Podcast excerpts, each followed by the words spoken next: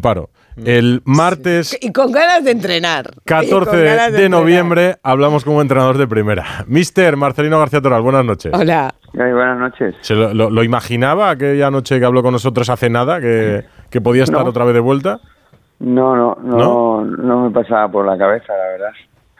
Y, y bueno, menos en el Villarreal, que, mm, que habíamos estado, que, que también pues eh, recientemente había cambiado de entrenador. Y, y bueno, tengo bastante paciencia cuando no entreno, como os comenté en aquel momento, creo. Sí. y, y tampoco ansiedad por, por trabajar. Las cosas aparecen, surgen, eh, se analizan y luego, pues mira, como ha ocurrido en esta ocasión, a veces se llega al acuerdo para empezar un nuevo proyecto. ¿Y por, por qué se ha emocionado tanto Marcelino hoy? ¿O esperaba que, que- que sintiera, que tuviera esos sentimientos ahí a, a flor de piel? Bueno, a ver, creo que no fue por mm, un tema deportivo, simplemente que volver a Villarreal, donde estuve casi cuatro años, Mm. Eh, me recordó momentos maravillosos que viví aquí, porque la verdad es que fueron muy exitosos desde, bueno, un inicio muy difícil, porque entrenador nuevo que dicen victoria segunda, segura, y yo llegué aquí al Villarreal. 5-0.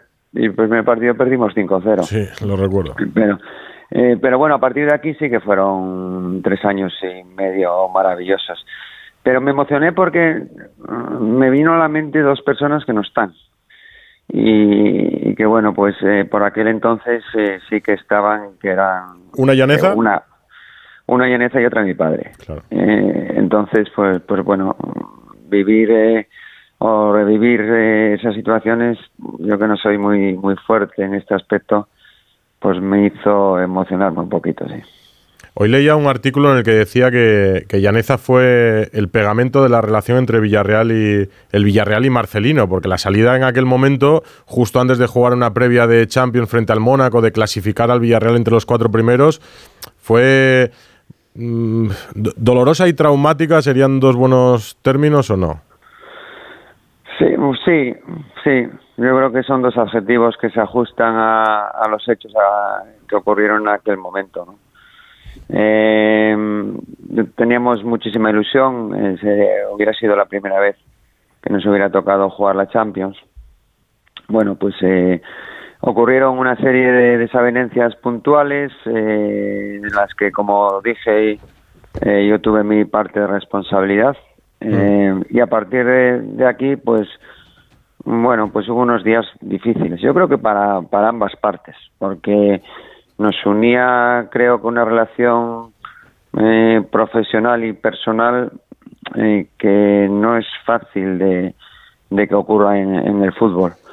Eh, esa salida fu- fue complicada, hubo momentos de dificultad eh, para, para ambas partes, pero luego siempre el tiempo te conduce a lo que verdaderamente es importante y queda. Y creo que por encima de un desenlace, como acabas de, calificar, pues hubo una relación muy buena. Y bueno, pues el tiempo cura las heridas y cuando hay una afinidad grande personal y profesional entre personas, siempre con un poquito de tiempo, eh, pues todo vuelve a la normalidad, como así fue ya hace bastante.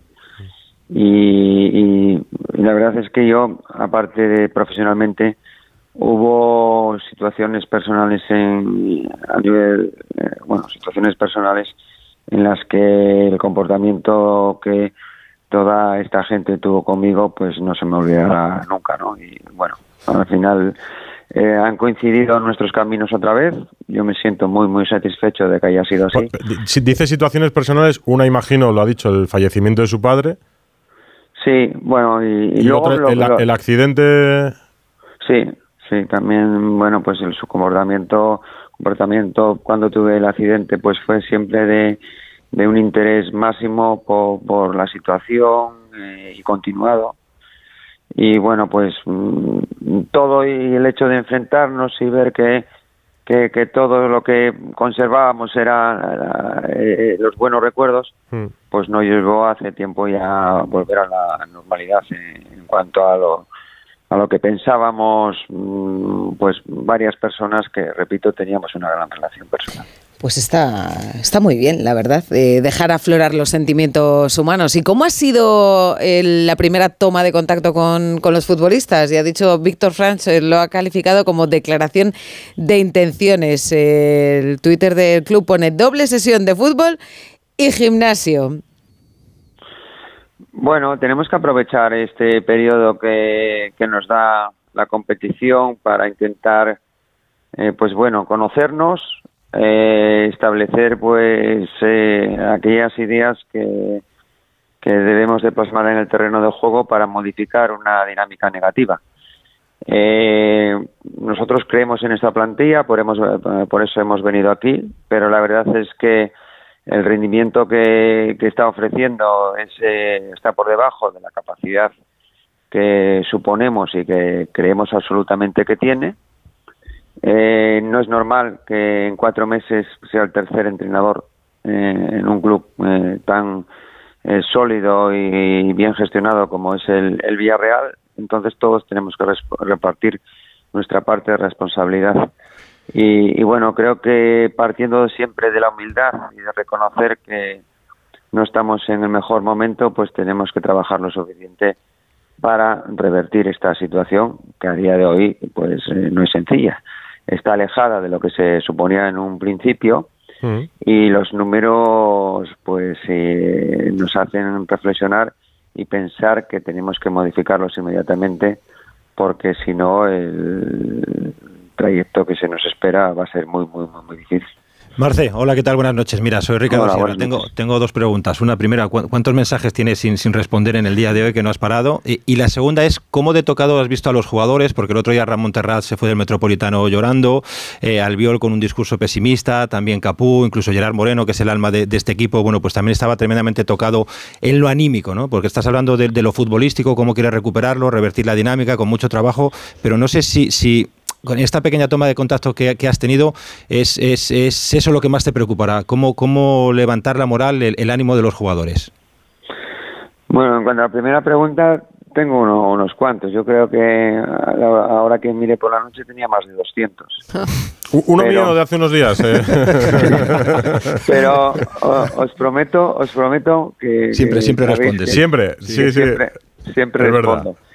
Lo que es que, ah, bueno, ahora a los que me lo habéis enviado os pido un, unos días. comprensión, no, no. Servicio público de Radio Estadio Noche, ¿vale? Toda la gente que le haya mandado mensaje a Marcelino, que tenga un poquito de paciencia, que tiene unas cositas que resolver ahora. Yo a veces los dejo en leídos, o sea, lo leo, digo, ya responderé y luego se me olvida. Entonces me, lo echan en cara. pero bueno, a mí poquito a poco a poco y, y respondiendo a todos. Luego, pues normalmente a medida que van pasando los días pido disculpas por, por la tardanza en la respuesta, pero bueno, suelo, suelo siempre responder.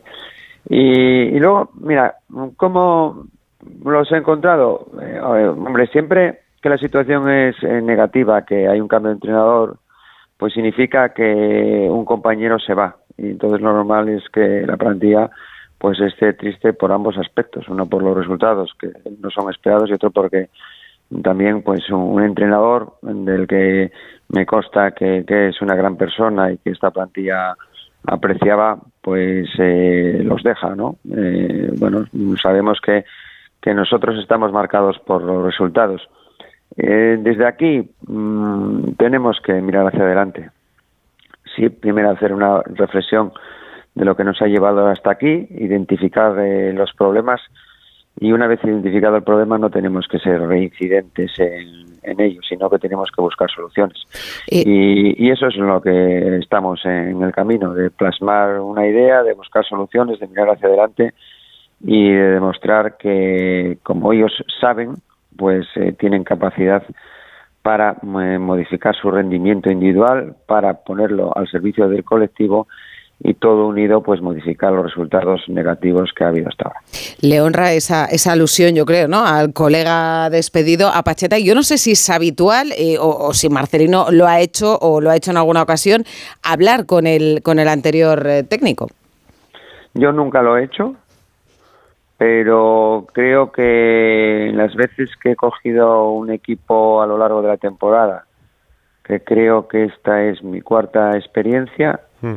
Eh, siempre he respetado al máximo al entrenador anterior. Nunca eh, cuando he, me ha tocado coger un equipo, que no es lo que, lo que deseo, que no, es lo que quiero, porque primero, porque el entrenador siempre desea iniciar un, proyecto y, segundo, porque sustituye a un compañero que yo también me he encontrado en la situación opuesta. Entonces, desde aquí siempre hay, por mi parte, un máximo respeto eh, hacia la labor anterior eh, porque creo que, así es de justicia y es lo que tenemos que hacer.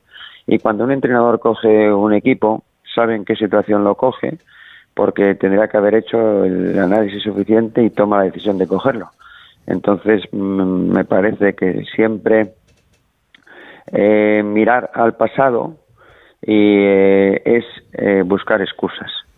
Y creo que cuando afrontamos una situación lo que tenemos es que, como decía anteriormente, buscar soluciones y evitar las excusas. Yo voy por ahí, eh, mister. El domingo me tocó a mí ir a hacer el, Atlético Madrid-Villarreal al, Metropolitano y cuando miraba la alineación del Villarreal yo decía, Albiol, Alberto Moreno, Capú, Parejo, Jeremy Pino, Alex Baena, Gerard Moreno, esta gente cómo puede estar tan abajo. No sé si es el mismo pensamiento del mister. Además, ahora que hablamos con Cereza y recordamos la llegada de Simeone, le pasó a Simeone cuando llegó al Atlético de Madrid. Dijo, un equipo con Falcao, con Arda Turán, con Diego, con Godín, con Miranda, ¿cómo puede estar tan abajo? ¿Es eso un poco lo que, lo que piensa Marcelino cuando ve la plantilla del Villarreal? Yo soy bastante realista y, pienso que lo que haces te pone en el lugar que estás. Eh, una cosa es suponer y otra demostrar y lo que tenemos es que, como estamos hablando, demostrar la, la capacidad que, tenemos todos, eh, el entrenador y su cuerpo técnico y, por supuesto, los futbolistas. Y, buscar los argumentos y relaciones humanas de cohesión y idea futbolística para unando toda esa capacidad y actitud, pues eh, empezar a ganar. Eh, el Villarreal como equipo necesita ganar, los jugadores necesitan ganar, el entrenador necesita ganar porque no quiere ser el tercero y detrás cae un cuarto.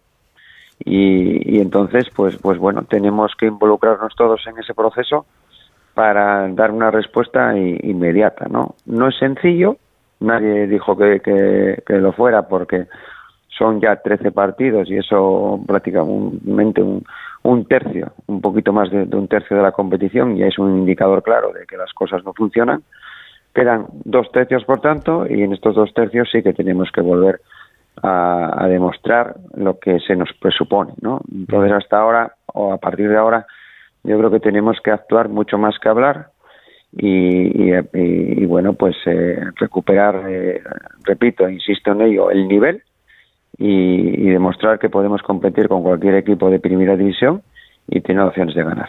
Eh, un contrato largo hasta 2026, ¿no? que contrasta un poco con, el hecho de que Marcelino es el tercer entrenador en tres meses en el Villarreal, algo que no es habitual allí. Pero ¿qué tiene que conseguir para que cuando termine esta primera temporada Marcelino diga, muy bien, he conseguido lo que yo quería? Vamos, el objetivo. Jolín, es que no, que queda un poco lejos, ¿no? Eh, acabo de llegar. hombre, lo del partido a partido, ahora todos vais a estar con el partido a partido. Domingo 2 de la tarde con Osasuna. bueno, pues mira, no, primero tenemos un partido de Copa. Ah, bueno, claro. Que, por, un, por el aplazamiento sí, de. Ten cuidado que, jugó el Zaragoza, que lo conoce bien también, y se le ha pegado, pero bien hoy. Sí, es que en el fútbol actual no puedes eh, pensar que, que, vas a ganar, sino tienes que pensar que tienes que demostrar para ganar. Y, bueno, tenemos ese partido de Copa que, se nos obliga a jugar por el aplazamiento de, del partido de Europa League. Mm. Y luego, pues bueno, se nos presenta un calendario complicado. Eh, no es por eh, evadir la, respuesta, pero creo que ahora nos corresponde más cuando siempre yo pues siempre por porque así lo, lo pienso que, que es el fútbol, ¿no? Y además que según van pasando los años y, según se está demostrando eh, lo que es el fútbol actual, más los entrenadores tenemos que pensar en la inmediatez. Eh, tenemos un calendario muy difícil hasta Navidad, mm, pero bueno, eh, tenemos que pensar en ganar y el primer partido de Copa, mañana sabremos a quién nos vamos a enfrentar, pues eh, ganarlo para seguir optando a, un título y después pensar que jugamos un partido en casa muy muy muy importante donde solamente el Villarreal ha ganado un partido en lo que va de liga. Eh, y tenemos que ser pues un equipo sólido competitivo ganador en nuestro campo porque eso nos va a eh, suponer pues mejorar puestos en la tabla y darnos confianza no aquellos equipos que son fuertes en su campo siempre le van a dar un, plus posterior fuera. Lo único que ah. dime, dime. No, no, que le iba a decir que lo único que se ha perdido hoy una, una reunión interesante entre los entrenadores y los entrenadores y los árbitros. No, no habrá sido para tanto.